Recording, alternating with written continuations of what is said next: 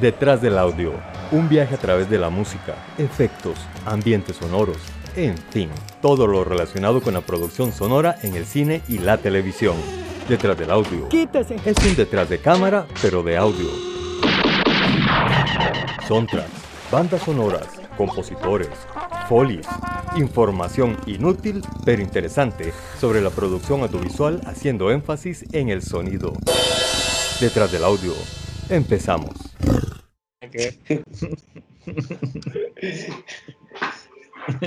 Bueno, ya, bienvenidos y bienvenidas todos y todas. No es la, la- la introducción. Todo es. Sí, todo es. Aquí Alexander, el dictador de, el dictador de los podcast. Ese podcast, es que ya, ya, ya hasta tiene el acento así como de Europa del Este y de todo. Se en el personaje. Ahí. Exacto, claro que si vieran que en el cuarto tiene un sombrero de charro ahí al fondo, ¿verdad? Se le va totalmente la cosa de, de villano, pero bueno, Pero, oiga, claro, eso es de mitad. A ver. exacto. Y, y tengo, madre, yo no sabía, los sombreros de, de charros de, de hombres son Ajá. los que tienen adornos, los de charros de mujeres sí tienen adornos. Ah, no, en serio. Sí, weón. Eso sí no lo sabía. O No. sea, Bueno, y nos pusimos a, a divagar y no te has presentado y no hemos presentado el programa de hoy. ah, sí, este, Alejandro, el charlatán del podcast, es que después de aquí hablar con el ruso este, entonces ya con el, ¿cómo se llama? El chechenio Por este. Por charlatán me hiciste salirme del tema. Exacto. Charlatania. Pues, llame hoy- charlatania. Charlatania. Ah, qué buen nombre para un país. Yo soy de Charlatania. Vos sos el Exacto, presidente de Charlatania. Exacto, de No, charlatania. el primer ministro, presidente muy feo. Vos sos el primer ministro de Charlatania. Exacto. Es de charlatania. Bueno, eh, empezamos en octubre, en octubre pandémico, y de- considerando que es el mes de las brujas y en este año de espanto vamos a hablar de invasiones extraterrestres en el cine. Exacto. Espero que les guste lo que vamos a conversar hoy, el montón de paja que vamos a compartir entre Alejandro y yo. Oh, ay, puta, imagínate, si esto lo oyen en España y nos, y me oyen decir, compartimos paja, se va a entender muy feo. Eso de que han hecho paja juntos. Sí, sí, en realidad, bueno, compartimos información irrelevante pero interesante sobre películas alienígenas. Y bueno, me gustaría empezar a mí, primero porque soy el dictador y soy el que manda, sino que Exacto. porque también yo soy como más histórico y me fui a analizar de dónde viene la cultura de hacer películas de eh, invasiones de extraterrestres. Y me sorprendió un artículo más que yo creo que lo escribieron en History Channel. Escribió este Georgius, no sé qué diantres, el que siempre sale con el pelo parado, el de alienígenas ancestrales. Ajá, exacto. Porque en este artículo dicen de que en realidad la moda de hablar de extraterrestres que nos invaden es desde el inicio de la historia. Y ponen como ejemplo la Biblia y ponen como ejemplo las historias de los sumerios y de otras culturas que cuentan que vinieron seres de otro mundo a la Tierra y nos, sí, en unos casos asesoraron, ayudaron, en otros casos inseminaron, quién sabe. Pero la moda viene, es- es- son las primeras historias que se cuentan, que los alienígenas vinieron a la Tierra. Hmm, Y, Exacto, entonces están en las esculturas y en las cosas talladas y que salen, sí, que pero- salen pero los son Bueno, que se cuentan, reales o reales, o por lo menos parecen reales por las evidencias, pero son historias Sí, que se cuentan. Lo que pasa es que sie- siempre es como si les consideraron dioses, hasta que en 1898 un señor llamado H.G. Wells decide hacer una Mm. novela, decide hacer una novela que se llama La Guerra de los Mundos. Esa- ve La Guerra de vas. los Mundos los extraterrestres son los malos. Y Son sí, los sí. cabrones. El- Es la primera vez donde dicen los extraterrestres son los malos. Así ya directamente. Entonces, Ahí es empezar- partir- ahí es donde a partir los aliens son los malos, ¿sabes qué quiere decir? Exactamente. A The partir de. people, the alien people are the problem.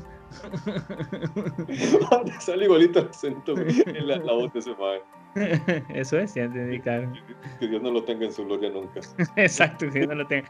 No, ¿cómo fue que hoy las pasaba cuando salió esto de que se enfermó y de todo? Entonces alguien decía un meme que decía, por fin algo, algo positivo de Trump. Bueno. Pero bueno, el asunto es que eh, luego ya, años después, ya apareció el cine y comenzaron todas las historias que comenzaron a, a grabarse y desarrollarse con el cine, pero no hablaban de, de extraterrestres o de aliens, solamente hablaban de cosas terrenales. E incluso, ya, ya lo hablamos en, en- en el día que hablamos de, de cine porno, que hasta se hizo porno mudo en aquella época. Exacto, exacto. Había, había de todo. Luego hicieron hasta Drácula y o sea, experimentaban con muchas cosas. Pero fue hasta 1953 que Don Byron Haskin decide dirigir la película La Guerra de los Mundos, basado en la novela de Wells. Y a partir de ahí ya se volvió moda, ya se volvió algo muy constante. Antes de él, sí, también hubo otra película de alienígenas, pero se llamaba El hombre del planeta X. Y en esa, en El hombre del planeta X, Muy el genérico. alien- eh, sí, sí, era, eh, era bueno, era un ser bueno, que más bien fue un ser humano el que lo agredió, que lo intentó matar. Mm. Y son los humanos quienes luego al final terminan atacando la nave y la destruyen. Pero él era mí- bueno. Ok, eh, bueno, algo, algo importante agregar de, del, bueno, de la Guerra de los Mundos, ¿verdad? De H.G. Wells, que, que, que, que entre tantas cosas que marcó un hito, ¿verdad? Ajá. Hay que, hay que reconocerle también a H.G. Wells y a Orson Welles.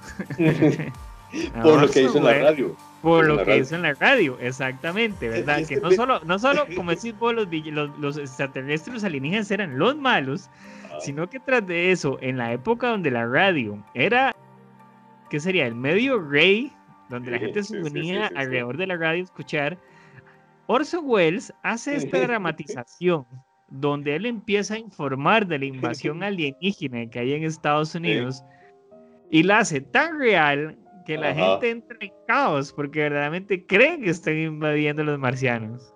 Y es que precisamente hacia ahí iba yo. Ya me adelantaste en la curva, weón. Pero El asunto no fue que- no No pero, rompen, o no, no, pero está bien porque tenés toda la razón. Imagínate, de repente la gente está.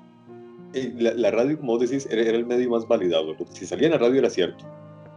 ¿Verdad? Y entonces de repente, y llega Orson Welles y lo hace en forma de noticiero. En ningún momento avisó que era ficción. En ningún momento preparó a la gente. Simplemente comenzó a lanzar los Exacto. avances, como si fueran avances. Y de la gente en aquella época entró en esa paranoia colectiva. Hay gente que realmente veía los alienígenas y las naves volar y pero no, no, no existían. Ahora, precisamente para entrar en el tema del audio, la película como tal, mm, en esa época la- casi toda la musicalización en las películas era muy eh, instrumental, ¿verdad? Era de, de- de música clásica.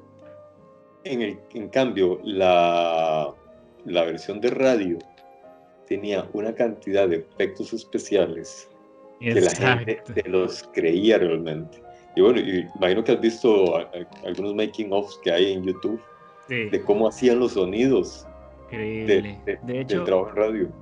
de hecho es vacilón porque hay una, bueno, en, en- no tiene nada que ver, pero sí tiene que ver que no parezca. En, en esta película, cuando salió Wally, en, en el. DVD Wally venían unos documentales y venía una, un documental en el de Wally de creación de sonidos. Y el chaval que usaban, él tenía, lo que él usaba para crear muchos sonidos eran las herramientas viejas que se usaban de radio. Entonces él las Ah. Y entonces era loquísimo, ¿verdad? Esas cosas que le daban vuelta para que simulara la lluvia, la otra cosa que no sé qué. Y él las tenía todas ahí, era interesantísimo. Y mm, Seguramente porque le, que le da más realismo. Ser mecánico le da más realismo. Sí, sí, sí. Este, de hecho, es este, bueno, en más que mete comerciales de todo, este, Vi un documental que se lo recomiendo, no sé si lo has visto, este Alex, que se llama Score. No. Score, o Score, o Score, Ah, Score es en, basi- en Netflix. Creo que es- no sé si es en Netflix, yo lo vi en uno de esos, sí, que es de, de, Ajá. de la música, los compositores de música del cine, de la historia, de la historia de componer música para el cine. Ajá. Y es loquísimo, como decís vos, ver cómo evoluciona la música dentro, o sea, cómo la aplicación de la música, quiénes entran, los compositores, los estilos de los compositores, cómo va cambiando de acuerdo a la época, buenísimo. Este, y eso que es muy interesante la música clásica es vacilón porque en los 40 y 50 se empieza la música clásica, en los 60 se empiezan a probar con otros ritmos como el jazz y cosas así. Ajá. Este, después empiezan a meter por ahí los 70s como un poco de soul, música más Sí. contemporánea, ¿verdad? Y el gru, el, ¿cómo se llama? El, el, el groovy, creo que le decían. Y es interesante porque a quienes le debemos tener otra vez música clásica en las películas, o a quien le debemos es a John Williams. Ah. Porque cuando sale Star Wars, Star Wars no Mm. solo Star Wars no solo rompe el esquema de lo que eran efectos especiales, sino que rompe el esquema de las peli- de la musicalización de las películas en esa época, Sí. retomando la música clásica. Y antes de eso, John Williams lo acaba de hacer también con Tiburón. Con tiburón. Ajá. Con Tiburón. Entonces, John Williams volvió a traer la música orquestral y en ese momento estaba Ah. olvidada. De hecho, hay una escena ahí súper loca donde John Williams le está enseñando a, a Spielberg la idea que tiene para Tiburón, que es el. Ah, el- sí, sí, esa, esa sí la he oído.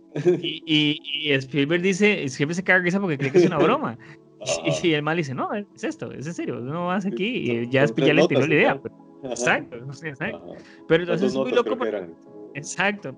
Sí, ahí tienen que verlo. Además es muy interesante, por ejemplo, cómo cada director tiene su preferencia de estudio para grabar, la ubicación de los, eh, de los músicos, si uno les gusta, digamos, que si a ellos les gusta estar a lo largo o a lo ancho, que si les gusta estar en el centro de la orquesta, que si les gusta estar al fondo, que si les gusta estar detrás, eh, todo eso es súper loco, los, los, los elementos que usan para musicalizar. Muy, muy, muy bueno, se lo recomiendo.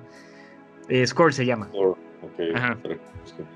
De, de hecho, voy a comenzar a hacer algo cuando hago la publicación en Facebook. Voy a pegar esa información también para que la gente eh, Exacto, sí. vaya directamente a buscarlo. Bueno, entonces, quedamos en eh, La Guerra de los Mundos de Orson Welles. Que son malos, extraterrestres malos. De hecho, yo- recuerdo que, que en ese documental que, o extracto que vi en YouTube, el sonido de, de las naves espaciales lo sacaron poniendo el micrófono y frotaban algo alrededor de la casa de un excusado mientras bajaba el agua. Estaba loquísima. Y, y me- y- eso me hace recordar la famosa escena de Los Simpsons cuando llegan a grabar, o, o no, no, no sé si llegan a grabar a, a Springfield o andan ellos en Hollywood y eh, están, pin- están, amar- están pintando un caballo. Y dice, "Ah, ¿por qué pintan un caballo? Ah, es que, los caballos, es, que es para que parezca vaca, porque los- las vacas en, en- en la pantalla no, no parecen vacas. Y cuando quieren un caballo, ¿qué hacen? Amarramos un poco de gatos. Y, y en, y en audio todo, sí, sí, en audio todavía el, el problema es más serio. En audio hay sonidos que realmente tenés que buscar algo absolutamente diferente para Sí. recrearlo. Por ejemplo, el famoso sonido de, de los caballos corriendo, que son con cocos que los hacen. los cocos de los rayos los disparos de Star Wars es este un cable de estos de tensión de, de electricidad que lo golpean el sonido que hace es el, el, el sonido Ajá. Eh, de, el, es más el sonido del tiranosaurio Rex famosísimo de. Spielberg ese sonido es un perro jugando con una llanta mezclado con un burro o Pero sea qué- es, qué es genio hay que ser para lograr mezclar Es que es todos serio, esos sonidos y que exacto y un Eh, me acuerdo es. en El Señor de los Anillos, el man que, sigue, el, man que, el, el man que no tiene video, pero he visto de todos los documentales, El Señor de los Anillos hay un documental también de audio, que es muy interesante. Si Ajá. pueden ver en las versiones extendidas en las dos torres, hay una versión, hay, hay un documental que, que es del audio. No solo es la creación de los sonidos, sino que al final te ponen una escena y te dicen, oiga la escena con las diferentes capas de audio como se va armando. Entonces, primero es la película con solo los sonidos de ropa. Súper raro. Ah, con los sí, sonidos sí. de lata, con los sonidos de arma, con el sonido ambiente, y ahí le vas metiendo y metiendo hasta que se la mezcla final. Y entonces igual, ellos decían, digamos, para grabar los ejércitos grandes que estaban haciendo los cánticos de los malos de los Urukai, lo que hicieron fue que le pidieron permiso a una gente en un partido de rugby y le dijeron a la gente, pusieron en las pantallas, canten esto, y la gente del estadio estaba cantando el... el- pero, o sea, sirvió pero no sirvió, porque la Ajá. gente, como buen tiquicia, seguro salía algún compita ahí, mira con ¡A la tierra pura mierda! Exacto, salió un salvatierra pura mierda ahí. Entonces los malos que lo que pudieron rescatar fue como un minuto, 30 segundos. Y los más tuvieron que hacer un loop con eso, porque nunca falta ahí salvatierra pura mierda, ¿verdad? Qué, qué buen recuerdo esa escena de la vida real. Bueno, resulta ser de que conforme fue avanzando el, el tiempo, se, se fueron populariza- popularizando este tipo de películas, pero casi todas eran de muy mala calidad. ¿Ves? No, no, no lograban llegar a tener el éxito que sí tuvieron las, la primera, como La Guerra de los Mundos, e incluso la del hombre del planeta X. También hubo una que se llamaba El día que la Tierra se detuvo. Hasta que- y eh, al final de los años 50 aparecieron unas películas que se llamaron La Tierra contra los platillos voladores y la invasión de los ladrones de cuerpos. Ya, ya, ah, ok, sí, voy Nacho. Es Y ahí entra Santa contra los de Marte. Santa Claus contra los marcianos. ¿Ves? Dentro de que, que esos fueron, digamos, los éxitos finales fueron éxitos, pero hubo unos fracasos, que una era The Invasion of the Swordsman y el Plan 9. El Plan 9, el plan 9 desde, el, desde el espacio exterior, que yo creo que esa era Uh. de Ed Wood. Ed Wood, La Sí, sí, peor sí. película ever según la historia de cinematografía. Bueno, y fue un fracaso cinematográfico en realidad. Ahora, eh, yo- sobre las películas de invasiones extraterrestres, como les hemos venido contando, unas eran eh, cuando el extraterrestre era bueno y otras cuando el extraterrestre era malo, pero se quedó ganando la versión de que los aliens eran los malos. Y así fue durante los 60, los 70 y luego ya a finales de los 70 y los 80 que ya apareció Alien, que ya vemos que son unos monstruos car- carnívoros, ¿verdad? Que andan destrozando a los, a los seres humanos. Eh, y ahí aparecen un montón de películas. Ahora, yo quisiera mencionar en cuanto a películas que más bien retomaron el- la historia de que el alienígena es el bueno. Ajá, ok, ok. Porque Es bueno y malo, ok. Sí, sí, sí, porque hay varias. Por ejemplo, está una que se llama Paul del 2011. Ah, sí, aquí la Paul tengo, claro que sí. graciosísima. Excelente película. Paul es muy, muy buena. En, en Paul lo que pasa es que, para los que no, no la han visto, se la recomiendo muchísimo. Es la historia de un alien como, como, como nos los pintan, ¿verdad? Bajitos, con la cabeza eh, así alargada hacia atrás, flacos de tres dedos y con los ojos como almendras. Los típicos grises. Exacto. Pero Paul trabajaba en el área 58, ese, en Roswell, Bueno, eh, había 57. 57. Se- se- Según la, la película, él estaba ahí, era prisionero pero colaborador al mismo tiempo. Era un colaborador que no podía salir. Exacto. Digamos que le dio el idea a Spielberg de, de, de- del ET. Él creó, dio las ideas para el, el iPod y no sé qué más. Exactamente. Ah, bueno, E- ET de de hecho es una película que, que, que es de las en las que el, el alien es el bueno, pero más bien es un alien que accidentalmente cayó en la Tierra. En este caso, bueno, Paul también cayó en la Tierra y logra escapar de, de la NASA y lo encuentran dos turistas gringos, eh, no, eh, británicos, que querían conocer, ajá, que querían conocer Roswell.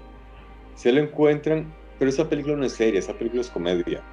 Pero sí, sí, hay una parte que me da mucha risa y es cuando, cuando le presentan a la muchacha cristiana.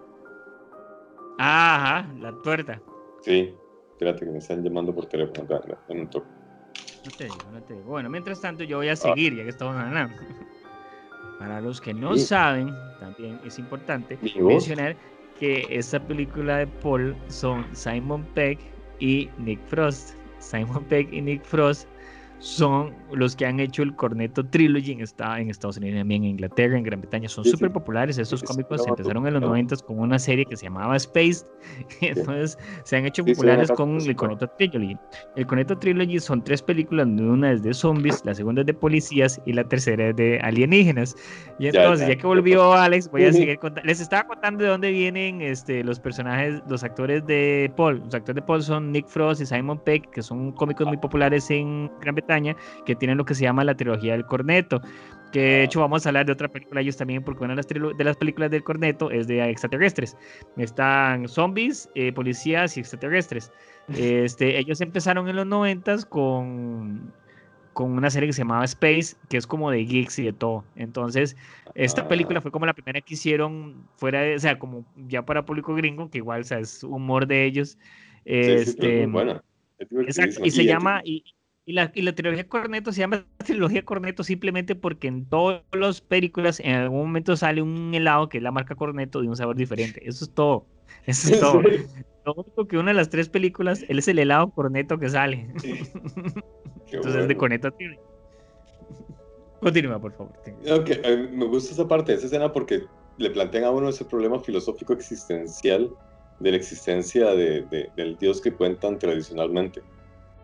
Y el alienígena se lo plantea a la muchacha y le dice, "Hey, yo soy la evidencia de que su Dios no existe. Y de ahí en adelante la chica cambia absolutamente su estilo de vida. se le transforma todo, toda la cosmología. Y este alien lo que quiere, al igual que ET, es volver a su lugar.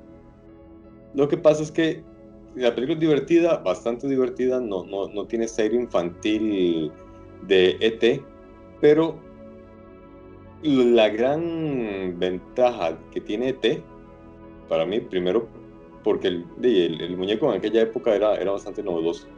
Y segundo, que volvemos al, a un nombre que vos mencionaste anteriormente. La persona que la música. Ah, no, Joe Williams, claro que sí. exactamente. Entonces, la música de ET es lindísima. El ambiente musical de Paul es un ambiente musical nada más. No, no, no, no, no hay un desarrollo tan elaborado. no hay un desarrollo tan elaborado. Ahora, vos ahora mencionabas lo, lo, de las capas de sonido que hay en las películas de, bueno, en todas las películas que mencionabas, el caso de, de, de, Señor de los Anillos. Algo que tal vez mucha gente no, no, no, no sepa es que a nivel profesional, a nivel de Hollywood, aquí en América Latina, en Costa Rica no lo podemos hacer por falta de recursos, es que en la, gran industria, cuando graban una película, graban todos los sonidos, hacen los folies de todos. De la misma forma, como hay un itinerario para grabar las tomas, hay un itinerario que dice a qué hora hay que grabar el roce de la ropa con la, mesa. Y hay una gente que va con los micrófonos grabando todos esos sonidos para incorporarlos luego a la película. Vieras que ahora que hablas de eso, en este documental de Score, que sigue es que yo lo produje y quiero que promocione. No, no, no. este documental hay una parte muy interesante que yo, pues, son las cosas que uno desconoce porque uno no ha tenido que ver una película de esas envergaduras, de hecho ninguna general, pero bueno, es decir, hay una parte al principio cuando la película está filmada, digámoslo así, que ya tenés como un corte de la película que vos se lo llevas al compositor. Y hay una reunión donde están los productores, está el director, de no sé qué, y, está, y vos estás escena por escena diciéndole al, compositor que dónde pensás que debería ir música o no, ir armando el mapeado de acuerdo a lo que dramático, algo más intenso, no sé qué cuánto, para entonces él con él con, esa reunión, él después con ese, él se sienta y empieza a armar el esqueleto de lo que sería la composición y ahí lo van revisando. Pero eso todo, o sea, es ver la película entera, visualizar lo que quiere el, director, el otro que siento que aquí debería haber otra cosa acá, una tonada más de este tipo y no sé qué, no sé cuánto. Y listo. Wow, merece la breteada. Y ahora aparte de eso, métale que tiene que hacer los efectos, ¿verdad? Porque seguro ahí también está en una reunión a los efectos viendo, haciendo la lista de todo lo que tiene que hacer, ¿verdad? De hecho, por eso es que ahora, por dicha, ya hay más categorías de premios a diferentes áreas de, la música, porque en realidad es, mucha gente en diferentes etapas trabajando. Que uno es el músico, otro, por otro lado es el diseñador del sonido, y por otro lado es el que mezcla. Y de ahí todos ellos casi siempre son personas diferentes y cada uno desarrolla un trabajo bastante, bastante pesado. Eh, Ale, te congelaste. Pero me oigo. Sí, sí, sí. Ahí está, ya te estás moviendo otra vez. Voy a cancelar el video de mi parte para ver si, si soy yo. Voy a también a ver si. me olvidó pasarle. Yo, maestro. bueno. Igual está bien de la cara este man. seguro. No, tengo a. Exacto. ¿A quién? A Julia Roberts seguro, aquí, weón. Man, no, exacto. ¿Cómo es? Seguro sos el más de Superman. ¿Cómo se llama el más de Superman? Ah, Henry Cavill. El Henry. O el, o el, el, Cavill ahí al frente de uno. O Christopher Reeve. Es cierto también, claro. eh, ahora, otra película que otra película en donde menciona más bien a los a los extraterrestres, tanto como buenos y malos, como si fueran una especie normal igual que nosotros, que hay gente buena y gente mala, son Men in Black, donde hay alienígenas buenos y hay alienígenas malos. Y esta, esta para mí es la que presenta esa novedad, donde simplemente dicen de ahí es que hay especies y unos son tuanis y otros no. Y dentro de, de las especies tuanis hay más malos y dentro de las especies malas hay más tuanis. y además de que esa aborda también, por lo menos si fue algo que, que rompió la película y que va contra lo que era el cómic, porque el cómic los dos personajes son blancos. En cambio en la película un personaje negro que es el de Will Smith. Y al menos a mí eso me gustó en el sentido de que nunca se resalta que el más negro. No es como en otras películas donde aparece un negro y dicen, ah, sí, es que. Y se nota que lo están poniendo por ser negro. En esta, y el más es un actor más. Simplemente un actor más. Entonces, por lo menos a mí, desde, ese punto de vista, sí, sí, me, sí me gustó bastante. Eso está bien, me parece. Y yo creo que, bueno, películas donde los alienígenas sean amigos también. Este, se me viene a la mente ahorita esta última de, de Villeneuve, ¿cómo se llama? El Denis Villeneuve, el ma de, de, Doom, sí, sí, sea, que hizo The Arrival. The Arrival es, es que eso te iba a decir. Ajá. Dime, The, Arrival, de hecho, es lindísima y esta sí juega un poco más con, el, con, con la música y sí va tirando un poco más a lo que a mí me recordó a eh, ¿cómo se llama? Encuentros cercanos de tercer tipo. Sí, exacto. ¿Sí? Y Arrival son extraterrestres que obviamente la idea de la película es que no sabes si son buenos, si son malos, si eso es como lo que pasa, y si no la vieron saladas, pues se las voy a contar. Y si alguien pregunta, se las contó Alex. Este, no, no, básicamente, en resumen, ellos, lo que hace es que ellos vienen porque ellos pueden ver el futuro y ellos saben que en algún momento del futuro nos van a necesitar. Entonces lo que vienen es a entrenarnos para cuando llegue ese momento saber lo que tenemos que hacer. Eso es todo. O sea, entonces sabes que son buenos. Aunque eso tampoco dice si son buenos o son malos. Simplemente son buenos porque nos están enseñando, pero uno no sabe si son buenos. Es como una zona muy gris ahí. Obviamente pasan más cosas en la película, pero o sea, no crean que se las conté y es demasiado loca lo que pasa, pero se la recomiendo mucho en ese sentido. Sí, es em, bastante lenta. Es muy lenta, sí. alguien me dijo por ahí, alguien me dijo por ahí que era un poquito alguien me comentó que decía que le pareció un poco pretenciosa. y yo digo. A mí sí me hizo repetitiva más bien. Exacto. Yo no sé si es pretenciosa, pero sí tiene un toque al final que es como muy. que sí al final te da un sabor como medio película indie ahí, con unos cierres ahí emocionales, que es como, no tiene nada que ver. Sí, sí, pero, pero sí. Una película que iba a decir, no sé si entra en la categoría de, de, de extraterrestres, invasiones extraterrestres pero que son buenos, eh, que a mí yo no sé por qué la disfruto muchísimo. Es una película que se llama Galaxy Quest. No sé si saben cuál es mm, Galaxy, Quest. Galaxy Quest es una película y se la recomiendo que la vean. Es una comedia muy entretenida. Em, que la, la, la, la premisa es que Galaxy Quest en ese universo, digamos, en ese mundo, es como decir Star Trek, la serie de Star Trek. Entonces, cuando la serie de Star Trek termina, en este caso Galaxy Quest, de los actores cuando hacen los ah. GalaxyCom, no sé qué, van y, se toman las fotos, pues ya los imágenes han pasado más de 20, 25 años desde que se terminó la serie y son de actores ya lavados que abren un supermercado con unas tijeras y ya. Obviamente, pues lo que dicen ellos es que la señal de la televisión. es viejísima, yo nunca la vi, pero sí, ya, ya, ya, ya, recuerdo que haber visto los anuncios. Entonces, bueno, Galaxy Quest, entonces la premisa es que en algún momento esa señal, como se ha dicho algunas veces, esa señal viaja en el espacio, la de los, la serie, y la captan los extraterrestres, y ellos no entienden el concepto de televisión de ficción. Entonces ellos creen que lo que están viendo son documentos históricos. Entonces ellos creen que están viendo las aventuras de un crew de gente que son muy capaces.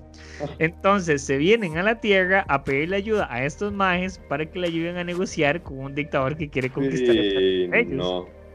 Y entonces, tras de eso, para ayudarlos a los mages, a los de Galaxy Quest, a, que hagan su misión, ellos se dedicaron durante todo este tiempo a construir la nave a viva imagen de lo que ellos habían visto, a, puro ojo, de construyeron toda la nave y todo lo que habían hecho los maes para que cuando llegaran se sintieran como en casa. Es divertidísima cuando los maes están en la nave y tienen que hacer todo como lo tienen que hacer, porque al final de cuentas la nave está hecha con muchos clichés de series que no tienen nada que ver en ningún sentido, pero ellos lo meten todo porque así es como está en la serie, ¿verdad? Entonces se la recomiendo porque es súper loca, ¿verdad? Es muy, muy divertida. Galaxy son? Eh, es una serie, es una película, pero es una película. Es una ah, película, es una, es una, es una película, dura como hora y media. Es con Tim Allen, el, el, el digamos así como el señor, el, el Kirk. Es, de hecho, muy interesante porque el Capitán Kirk, que se llama, este mae, este sería Taggart, es este Tim Allen, y el que sería como el Spock sería el finado Alan Rickman, que sería el, nuestro querido Snape. Snape, ajá, sí, sí, de Harry Potter, sí, sí. Es divertísimo, entonces se la recomiendo porque él igual es como, supuestamente él es como el típico cliché de vulcano que es serio, que no tiene emociones y entonces se la recomiendo, muy interesante. Y hay un documental, de hecho, cómo lo hicieron y todo, ¿verdad? Porque obviamente ellos, o sea, la idea de ellos era hacer una joda de Enterprise, pero no dejaron hacer directamente una joda de Enterprise, entonces tuvieron que cambiar el nombre. Entonces, Pero digamos, la nave se llama, la nave de ellos se llama NTE, no sé qué, que las siglas significan Not the Enterprise. sí, sí, sí, Bueno, otra película también donde los alienígenas son los buenos es Distrito 9.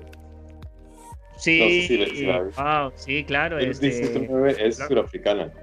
De Blackman, que es basada en un documental, en un, corto que él hizo, que se llama Live ah, You. Ajá. Sí, es increíble este tipo, o sea, este maje de Nick Blockman es, el, la manera que tiene de manejar los efectos especiales es impresionante, ¿verdad? Porque él... Sí, sí, sí. Porque de hecho parecen sutiles y son repichudos más bien. Son muy elaborados. Uno no se da cuenta de todo el trabajo que hay ahí. El, el, dale, dale, la, ambientación que él crea eh, a nivel fotográfico y logra colocar a las figuras ahí y se, y se ven bien, se confunden, realmente parece que, que, son de la vida real. Y es muy interesante porque como al ser surafricano, el, el, el director y todo lo que pasa, él, él, te das cuenta que la película en realidad es un reflejo muy básico, muy fuerte de lo que es el apartheid, ¿verdad? Sí, de hecho es una, es, es, una similitud, es una comparación. Si vos sacas a los extraterrestres y metes a los negros, lo que ves es la realidad surafricana. Correctamente. Y, y, de hecho, entonces, y es interesante porque el corto, el, corto se llama Live in Joburg y es exactamente como, vos ves que la película en algún momento tiene como estos bits como de notas de, de prensa, como de, un documental, como que toda la película es un, como un reportaje de, de este imagen mezclado con la historia. El, el, corto es el, como la nota periodística, o sea, entonces es como, como decir una nota de Canal 7 de los extraterrestres y así lo que pasa, ah. y de ahí sale eso. Pero también, también otra cosa que tiene esta película es que esta película sale a raíz de un proyecto que tiene Blogman que no puede hacer y se le cancela. Que es la segunda vez que le pasa. Ah, ¿en serio? En esa época Blogman estaba haciendo la película de Halo para los que somos gamers, sabemos que Halo, ¿verdad? Que es Halo. en ese, de hecho, él, hay unos cortos de él muy buenos, muy, muy buenos de Halo, que él hizo, unos cortos de live action, que están en YouTube, los pueden ver, que eran el demo que él había hecho para que le dieran el proyecto. El proyecto se aprobó y él avanzó mucho en el proyecto en la producción, pero al final se canceló. Tanto así que los props y las armas y todo lo que ustedes ven en la película es lo que se iba a usar en la película de Halo. Él simplemente lo recicló. Ah. Ajá. Ah, bueno, y entonces, eh, otra película, una que me parece que es la más científica, y de hecho es la más científica, porque fue escrita por el astrónomo, sí, el astrónomo ya difunto Carl Sagan, que es Contacto. Contacto. Para los que no sepan quién es Carl Sagan, cuando, cuando era niño y, y, y preadolescente, sí, sí, cuando, cuando era preadolescente y adolescente aquí en Costa Rica, pasaba una serie que se llamaba El Planeta Azul. Dentro del Planeta Azul, exactamente, pasaron una serie que se llamaba Cosmos. Actualmente hay una versión de Cosmos moderna que está en Netflix y es con Neil DeYoung, creo que se llama el, científico este. Neil Young fue alumno de Carl Sagan. Carl Sagan lo, escogió para que fuera su, su discípulo. Carl Sagan se le consideró el rockero de la astronomía, el rockero de, de, la NASA, porque él rompía los estereotipos. Por lo regular, los científicos son como muy engreídos con, con su conocimiento, así al estilo Sheldon, que son, ah, yo soy inteligente y todos los demás me valen una mierda porque no soy tan inteligente como yo. Sí, han venido cambiando pero en aquella época, en los 70s y 80s, el estereotipo del científico era más pedante. Pero Carl Sagan no, y de hecho Carl Sagan, su, su postura era llevar el conocimiento a la gente, al, al, al, al pueblo. Y entonces creó la serie Cosmos. La serie Cosmos es buenísima porque es hablar de un tema muy profundo, un tema científico, o de muchos temas científicos, pero con un vocabulario normal, sencillo, que todos podemos entender. Dentro de, las múltiples cosas que hizo Carl Sagan, cuando la NASA decidió enviar un disco de oro con información al espacio en uno de, los satélites, no sé si en el, en el, en el, Viking o en el Voyager, que, uno de los satélites que salió de nuestra Vía Láctea, escogieron a un científico para que diseñara algo que llevara toda nuestra información de la humanidad, que llevara nuestra historia, nuestro ADN y varias otras cosas y seleccionaron precisamente a Carl Sagan. Y él ideó crear un disco de oro donde va toda nuestra información. Hay un disco con toda la información de la humanidad volando en el universo en espera de que alguna civilización inteligente lo agarre y pueda eh, traducirlo o descifrarlo. Así de inteligente era Carl Sagan. Resulta ser de que él escribe una novela o escribió una novela que se llama Contacto, en donde Carl Sagan era de la postura de que hay muchas posibilidades de que exista vida en otros planetas. hay, hay, una infinidad, de cantidad de estrellas que tiene que haber más civilizaciones. Y en esta película, bueno, en la novela y en la película que está basada en la novela, abordan varios temas del contacto con extraterrestres. Además de que son alienígenas que vienen aquí, pero en este caso son amigos, vienen a ayudarnos. Cuando la, la protagonista, que es interpretada por eh, esta Judy Foster. Judy. Sí, me encanta esa mujer. Eh, el asunto es que cuando ella establece contacto con los alienígenas gracias a, a, un, a un croquis, a un croquis, a, un diseño de, de, una nave espacial o, de una nave o de una cápsula para viajar en, en las dimensiones, ella tiene contacto con el alien tocan el tema de Dios, porque durante la película, es que eso, es lo que me parece fascinante en la película, que dentro de todo lo mm. científico del tema, también te hablan del tema de la religión. Religión. Exactamente, interpretado por este, por el galancito este. Matthew McConaughey. Exactamente. Exactamente, pero él es un, religiosillo de, de, estos modernos, todos panderetas, ¿verdad? Y, y que, ok, soy, cristiano y alabaré, alabaré y alabaré, pero puedo fornicar y puedo beber. Y entonces, el MAE, mm, el MAE dice que no deberíamos tener contacto con alguien un, un caos religioso, caos en la fe. De ahí siempre establecen el contacto con los alienígenas y ella decide preguntarle al extraterrestre por Dios. Y dice, ¿que existe Dios? ¿Qué pasó?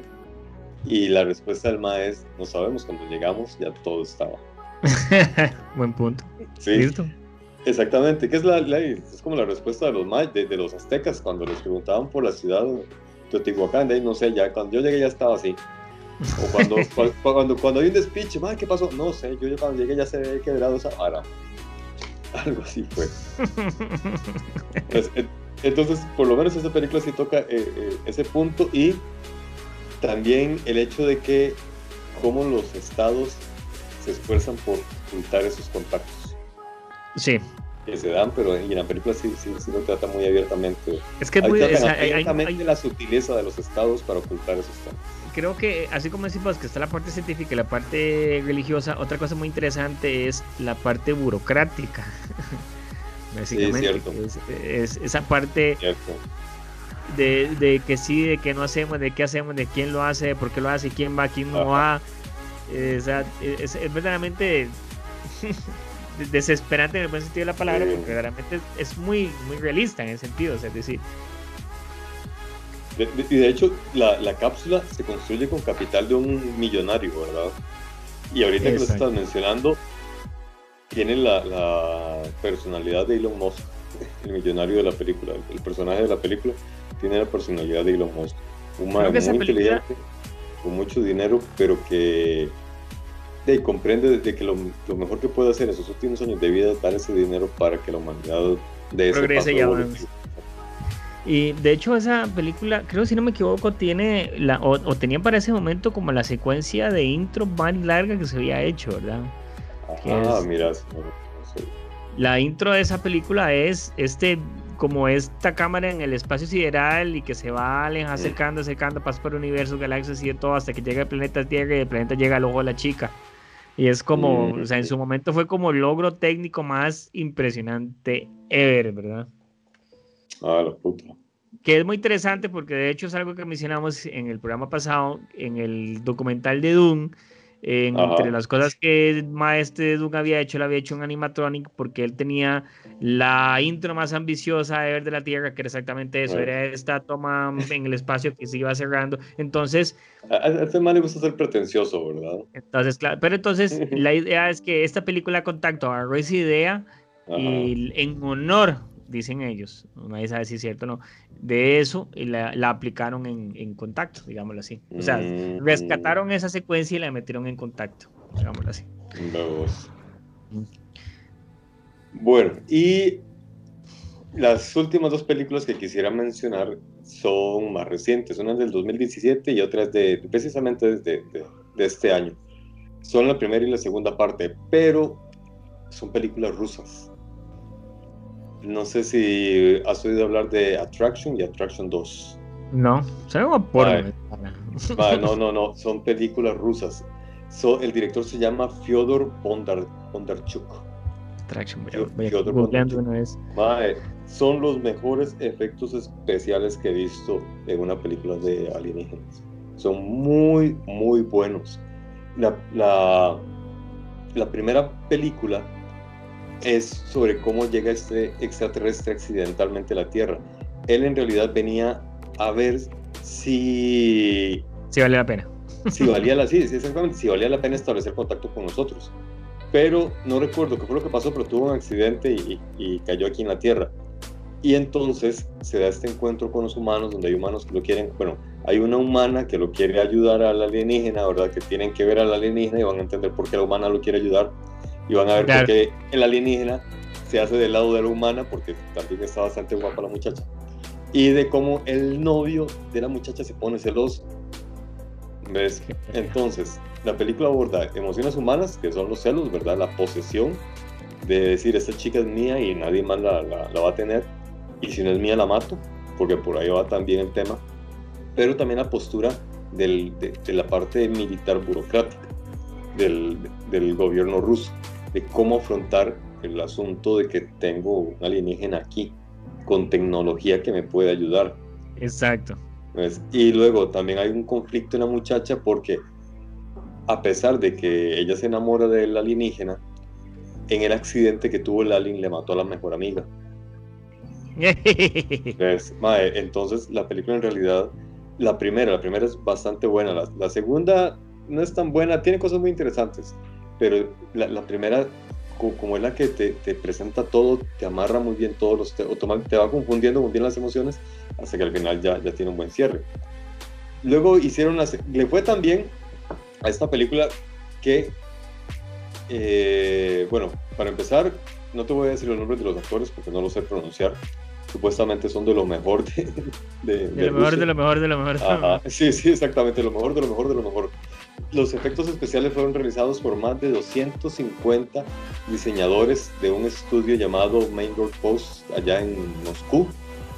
Y uno de los principales animadores es un neozelandés que trabajó en la película King Kong, El Señor de los Anillos y Distrito 9.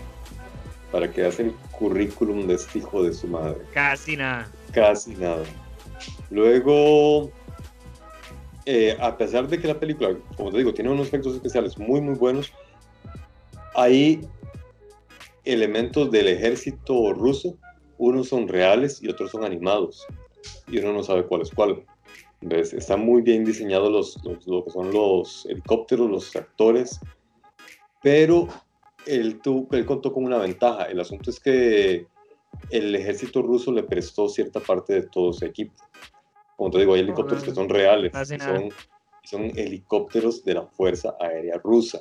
Los soldados, robots, drones, aviones, varios de ellos son elementos reales, otros son animados. Pero vos los ves y no, no, no, no hay ninguna diferencia. Luego, solo en postproducción demoraron año y medio. Y dijo este neozelandés que la parte que más se le complicó fue cuando la nave se estrelló en Moscú. Fue el casting de los extraterrestres. ¿Ah? Fue el casting a los extraterrestres. Sí, sí, sí. Eh, ese fue el, casting más difícil. Exacto. El presupuesto, de, el presupuesto de estos majes fue de 380 millones de rublos, que no sé cuántos es en dólares, pero fueron 380 millones de rublos. Ya te digo. añadiendo marketing, marketing y otras cosas, ascendió a 520 millones de rublos. ¿Cuánto era? ¿380? 380 520 millones. Porque pegamos 520. 500. O sea, 520 mil. 5 millones. Ay, no. Sabes, revés. Qué estúpido. 520 mil. 5 millones. Son. 6.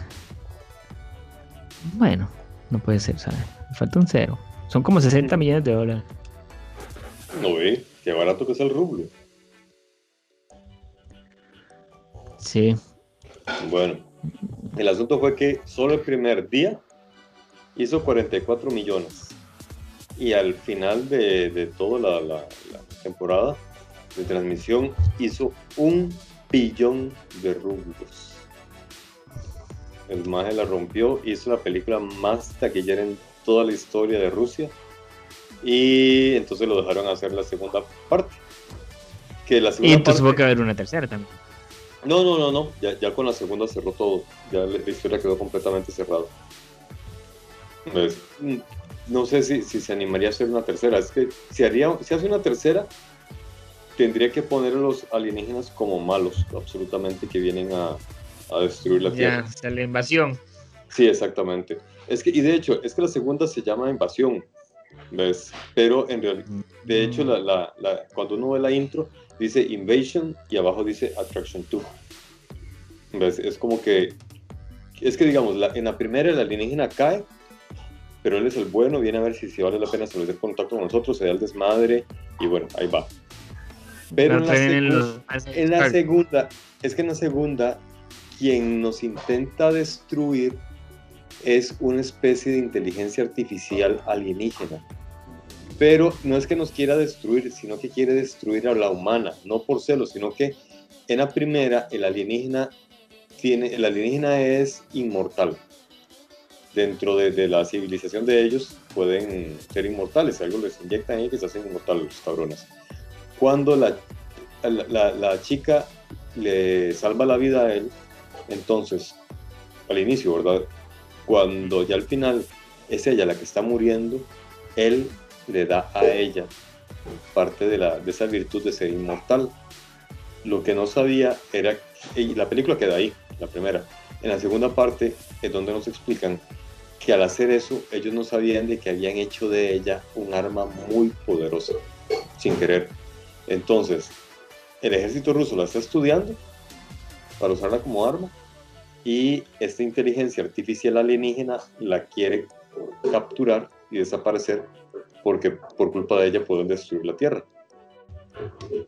¿Ves? Y entonces el alienígena primero, que está enamorado de ella, intenta rescatarla de, de los dos, tanto del ejército como de la inteligencia artificial. O sea, La segunda parte es eso, ¿ves? Lo que sí tiene es que sí, sí, al inicio sí te da una moraleja muy buena porque la forma que tiene esa inteligencia artificial para localizar a esa chica y acabar con ella es creando fake news sobre ella. Entonces, Ujú. satura todas las redes sociales de todo el mundo dándoles información falsa de ella, de que hasta había asesinado y había matado gente. Y hay un, el, el asunto es que el papá de ella es el jefe de la milicia rusa, entonces también es ese lío, ¿verdad? Que el papá no quiere que, que, qué conveniente. Sí, sí, sí. Entonces el papá está en ese lío de que, puta, es mi hija, no quiero que la maltraten, pero es que también hay que, hay- hay que ver cómo, cómo- cómo son sus dones. Y hay un soldado que es el que está asignado a cuidarla, que recibe información falsa de que esta chica le había matado a la familia. Entonces de ahí, él, es- él está asignado a cuidarla y la tiene a la par.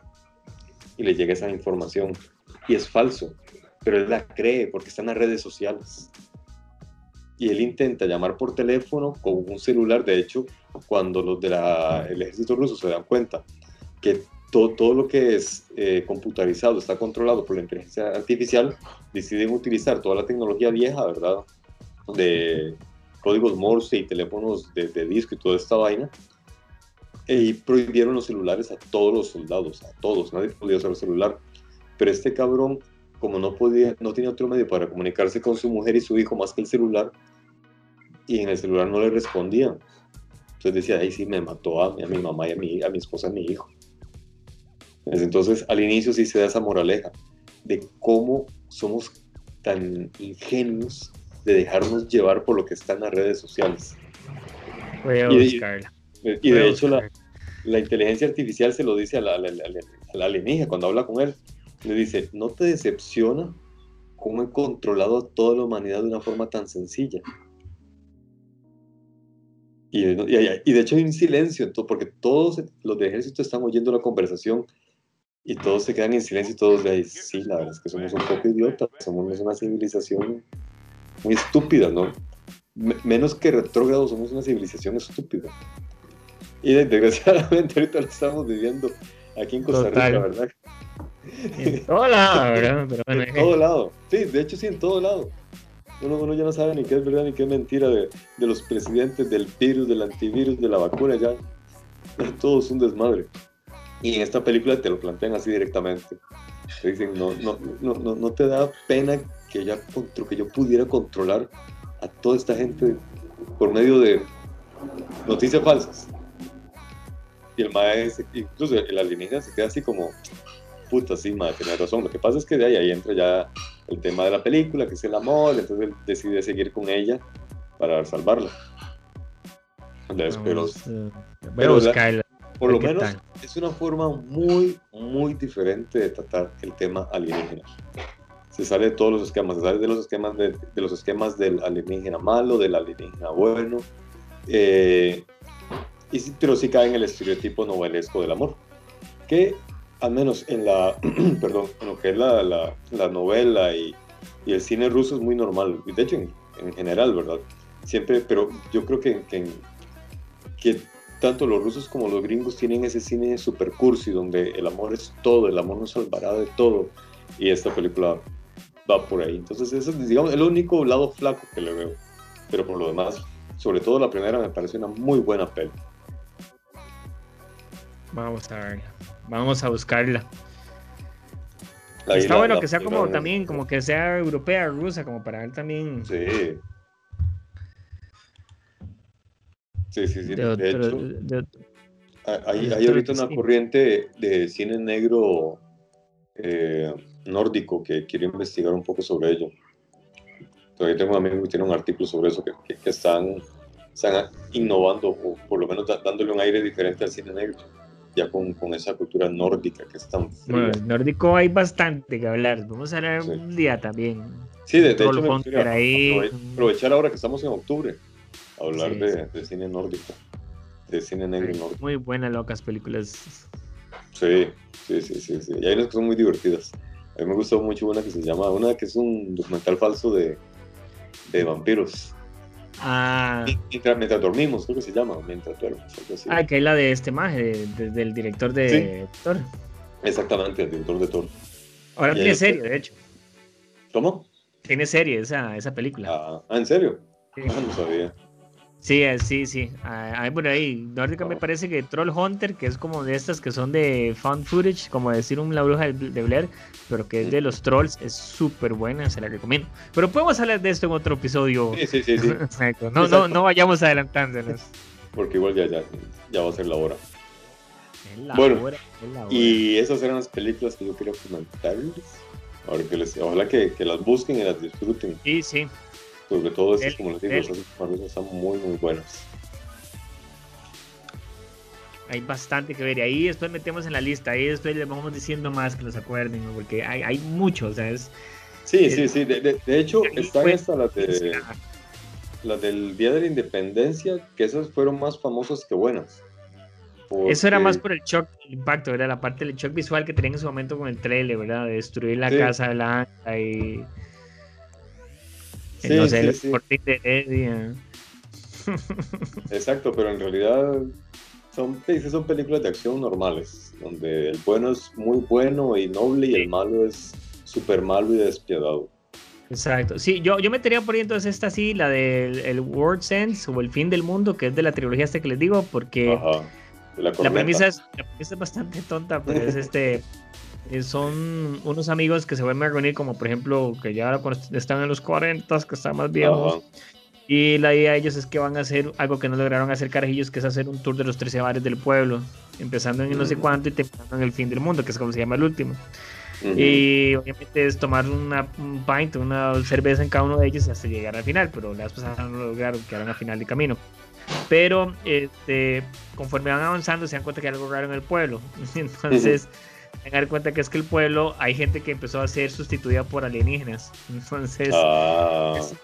O sea, no les puedo contar como los eso- usurpadores de cuerpos. Exactamente, pero o sea, ni siquiera son alienígenas, sino que los alienígenas sustituyeron a la gente por robots, porque los alienígenas lo que quieren es hacer de nosotros mejores personas, entonces Ajá.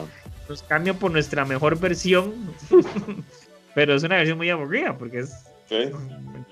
Es demasiado divertido. Y si se ponen, muy- y si, se- si la ven un, un día, pongan la atención a la secuencia del principio cuando cuentan la historia de cómo fallaron los 12, lo- el bar, la historia de la aventura del bar, eh, los chamacos.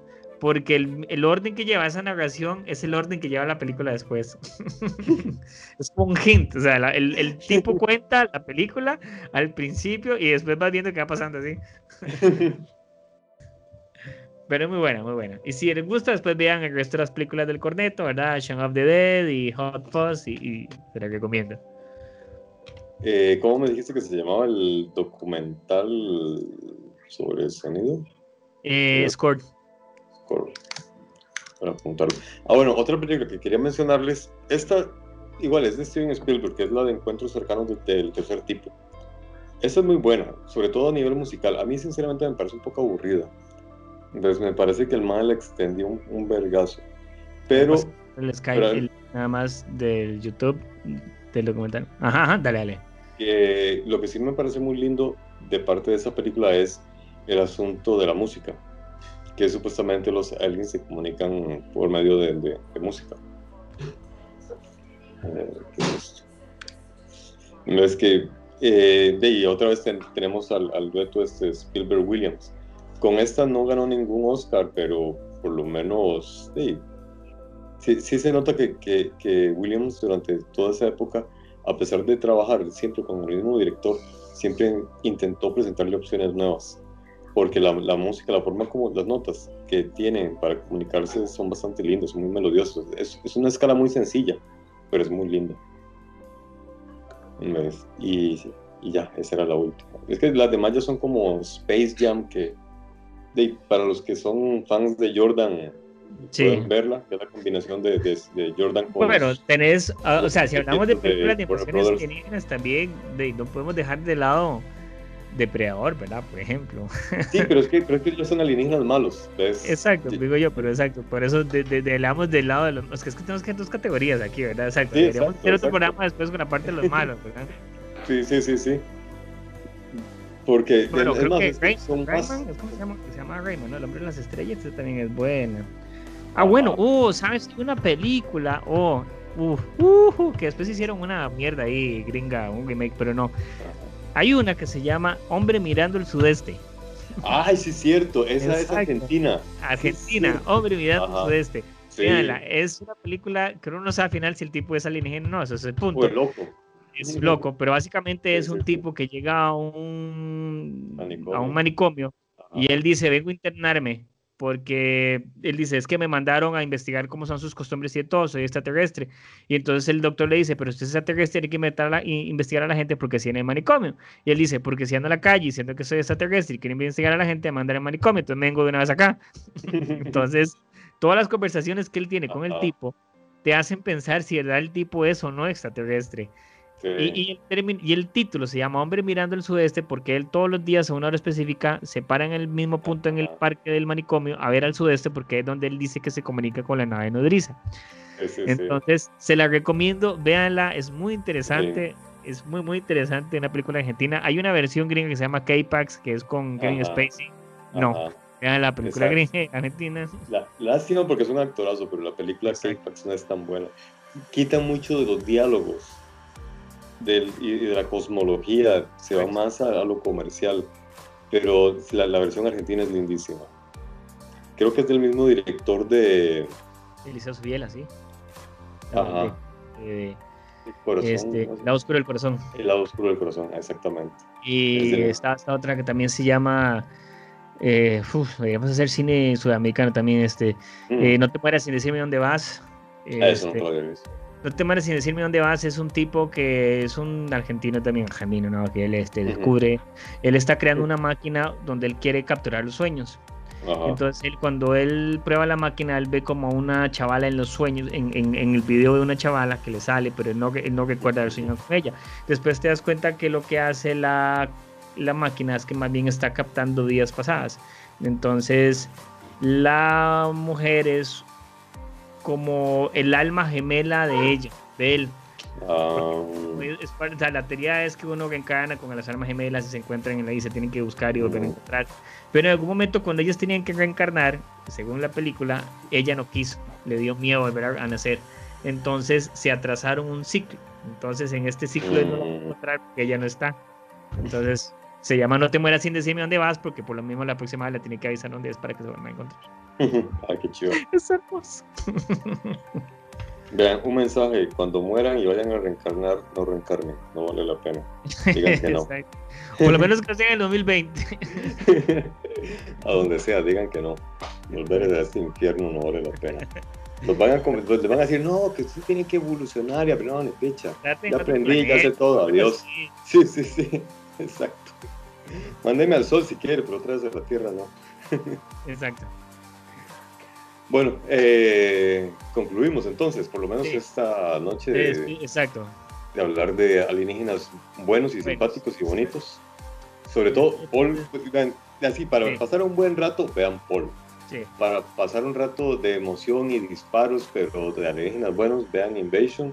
Y para ver alienígenas malos hay un montón, no, no, no, no, no, no, no, no, desde las muy buenas como Aliens, o esta, la del ataque de, de los marcianos, de Tim Burton, que está loquísimo, Qué buena marcha. hasta las pésimas.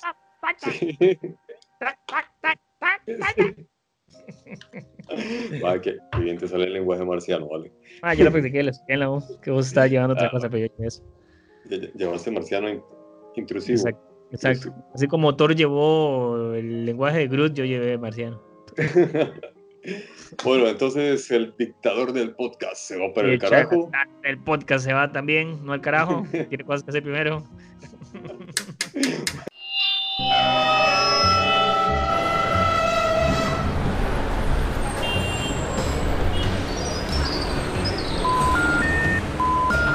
Detrás del audio, un viaje a través de la música, efectos, ambientes sonoros, en fin, todo lo relacionado con la producción sonora en el cine y la televisión.